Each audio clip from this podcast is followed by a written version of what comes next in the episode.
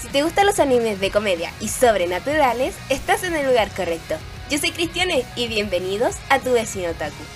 Hoy les hablaré de Jibaku Shonen Hanako-kun, o más conocido como Hanako-kun.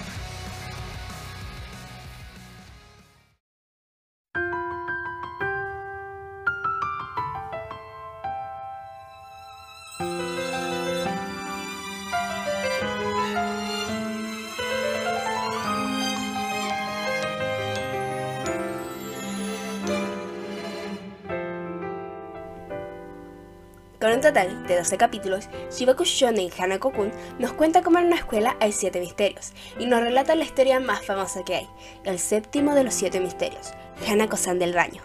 En el tercer puesto del baño de chicas del tercer piso del antiguo edificio vive Hanako-san, quien cumple un deseo a cualquiera que la invoque. Pero a cambio, ella tomará algo preciado de ellos. Para llamarla, toca tres veces y di, Hanako-san, Hanako-san, ¿estás ahí? Luego de eso, la puerta del baño se abrirá un poco y oirás una voz diciendo que sí, para posteriormente abrirse por completo. Pero no verás nada, o eso es lo que uno cree, pero de hecho el espectro estará detrás tuyo. Y esto fue lo que le sucedió a Yashiro Nene, quien decidió invocar a Hanako-san. Al darse cuenta que el espectro estaba detrás de ella, se asusta e intenta empujar a lo que sea que esté detrás de ella, pero lo traspasa, haciendo que a ella le dé más miedo y el fantasma se ría por la acción de Yashiro, pero no era una risa de niña, sino una de un niño. Y luego le pregunta a Yashiro si está bien. La chica salta del susto y se pone en una pared y empieza a describir lo que ve. Un cuerpo transparente, un viejo uniforme y orbes fantasmales, dándose cuenta de que se trataba de una aparición. La aparición se presenta como el séptimo de los siete misterios de la escuela, Hanako-san del baño, pero Yashiro no le cree y le dice mentiroso y empieza a preguntarles cosas acerca del rumor, como dónde estaba su corte y su falda roja. Y la aparición le responde que esas cosas no están de moda hoy en día y que le puede decir Hanako-kun. Y aparte, le comenta que la única parte que no es cierta en su rumor es que él es mujer, pero el resto del rumor es cierto. Cuando ella pida un deseo y sea cumplido, él tomará algo de ella como pago, Hanako le dice que le diga su nombre y el deseo que quiere pedir, y su deseo es que la persona que le gusta comparta sus sentimientos de inmediato.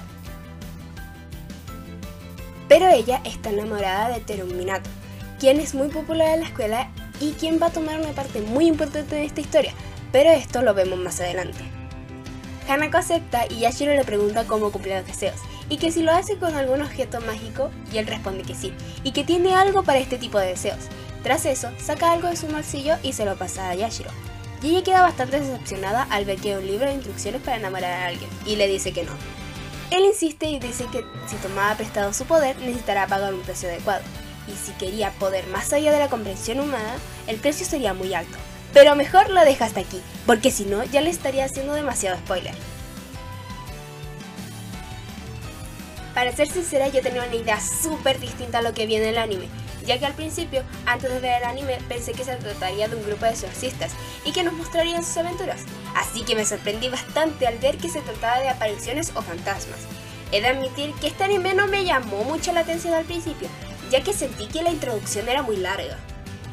Eso sí, el anime es muy bueno. Según yo, te enseña a ser consciente a las cosas que uno mismo se hace o le hace a los demás y ser bastante fiel con tus amigos.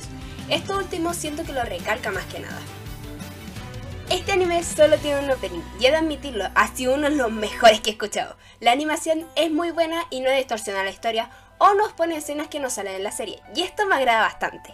En temas de la música, la canción tiene un ritmo bastante pegadizo y la letra me encanta, tanto en japonés como en español, ya que he escuchado distintos covers de esta canción y me dan la misma sensación que cuando escucho la canción en japonés. Y de hecho, cuando uno lee la letra, se da cuenta que la canción habla de la mayoría de los personajes de la serie. En el caso del ending, la canción al inicio se pone un poco animada y luego se vuelve más tranquila, como en la mayoría de los endings.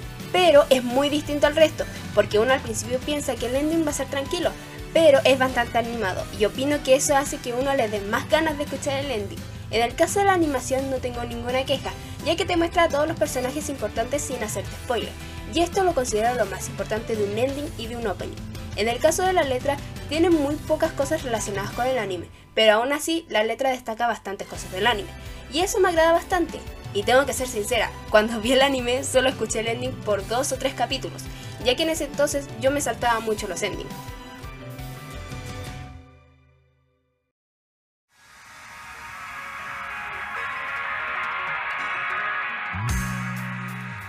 Recomiendo que las personas que vean este anime sean mayores de 12 años, ya que hay algunas cosas complicadas en este anime que niños de 10 o 8 años no entenderían.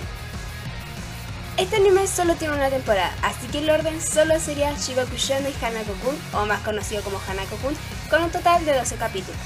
Actualmente el manga sigue en emisión y el anime está finalizado. Bueno, hasta aquí el podcast de hoy. Espero que te haya llamado la atención este anime y que lo agregues a tu lista de pendientes. Yo soy Cristiane y te espero en el próximo podcast con otra recomendación de anime.